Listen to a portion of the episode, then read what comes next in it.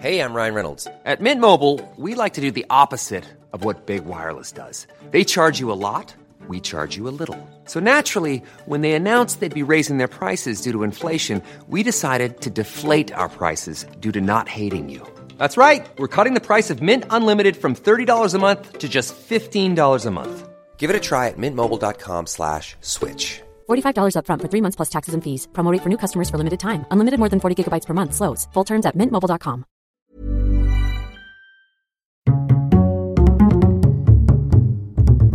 Culture G, Cultivez votre curiosité.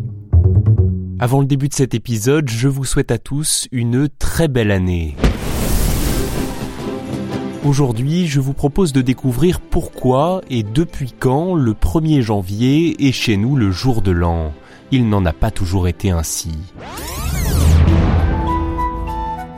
Si l'on remonte les siècles, on peut constater que sous la République de Rome, l'année débute avec les ides de Mars à l'équinoxe de printemps, et on célèbre la déesse Anna Perenna, autrement dit l'année pérenne. Ce calendrier romuléen qui fait débuter l'année au mois de mars ne compte alors que dix mois, comme les racines de leur nom l'indiquent encore, les mois de septembre, octobre, novembre et décembre sont les septième, huitième, neuvième et dixième mois de l'année. Ah mais oui, en effet. C'est le calendrier pompilien qui instaure les 12 mois avec la création de ceux de janvier et de février, placés entre décembre et mars.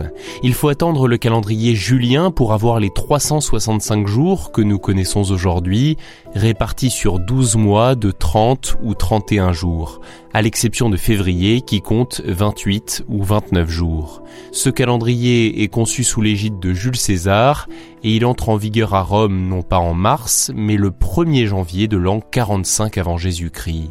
Ce serait donc grâce à Jules César que le jour de l'an est fixé au 1er janvier.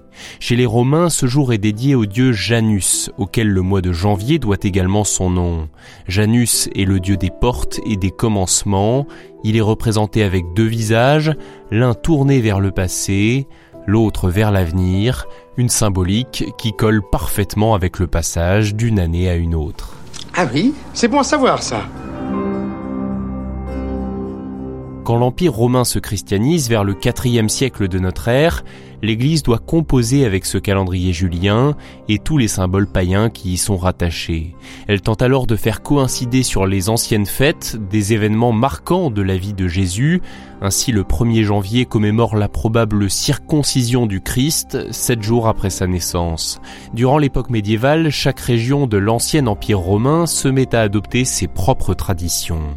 En France, par exemple, sous Charlemagne, l'année commence à Noël, le 25 décembre. Puis les rois capétiens ont déplacé le nouvel an au jour de Pâques, le 25 mars. D'autres régions ont même célébré la nouvelle année le 11 novembre, jour de la mort de Saint-Martin. Ah, j'ignorais. Cette grande confusion des dates prend fin sous le règne de Charles IX. Il soumet tout le monde à la même date de passage à la nouvelle année calendaire. Il réinstaure le 1er janvier par l'édit de Roussillon en 1564. L'Église suit le mouvement. Le pape Grégoire XIII institue le calendrier grégorien en 1582, adoptant également le 1er janvier comme jour de l'an. Ah, enfin. Cette réforme est aussi et surtout un moyen de simplifier et d'uniformiser les dates des fêtes religieuses. D'ailleurs, le dernier jour de l'année, le 31 décembre, est celui de la fête de Saint-Sylvestre, un pape du IVe siècle. Voilà pourquoi on appelle aussi la fête du passage à la nouvelle année le réveillon de la Saint-Sylvestre. Et bon réveillon Alors vous pourriez croire que l'histoire s'arrête ici, mais non. Entre 1792 et 1805, en France, le calendrier révolutionnaire déplace de nouveau le nouvel an et le fixe au premier vendémiaire, ce qui correspond à l'équinoxe d'automne. Heureusement, le 22 Fructidor en 13, soit le 9 septembre 1805, Napoléon abroge le calendrier républicain et il rétablit le calendrier grégorien à partir du 1er janvier 1806. Quatre ans plus tard, en 1810, le 1er janvier est même devenu un jour férié légal par un arrêté du Conseil d'État. Ah, à la bonne heure. Depuis son apparition, le calendrier grégorien s'est peu à peu imposé dans le monde entier, et ainsi presque partout, la nouvelle année est fêtée le 1er janvier, à quelques exceptions près. L'Afghanistan et l'Iran suivent encore le calendrier persan, dont la nouvelle année est fêtée lors de l'équinoxe de printemps. L'Arabie saoudite, elle, reste fidèle au calendrier islamique, sauf pour les questions administratives, et l'Éthiopie, le Népal ou encore le Vietnam utilisent aussi leur propre calendrier. Par ailleurs, dans certains pays, l'année civile commence bien le 1er janvier, mais la population fête aussi un nouvel an traditionnel. C'est le cas du bien célèbre Nouvel An chinois, célébré entre le 20 janvier et le 18 février, lors de la deuxième nouvelle lune depuis le solstice d'hiver. Les Russes aussi fêtent deux fois le Nouvel An, une fois le 1er janvier et une fois le 14 janvier, date retenue par l'Église orthodoxe. Après tout, ce sont toujours des raisons supplémentaires de faire la fête.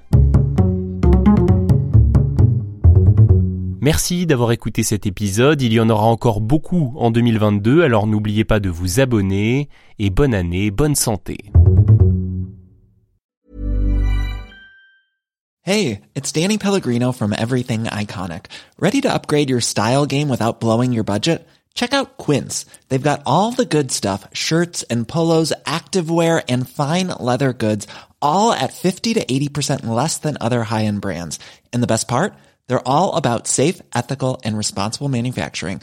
Get that luxury vibe without the luxury price tag. Hit up quince.com slash upgrade for free shipping and 365 day returns on your next order. That's quince.com slash upgrade.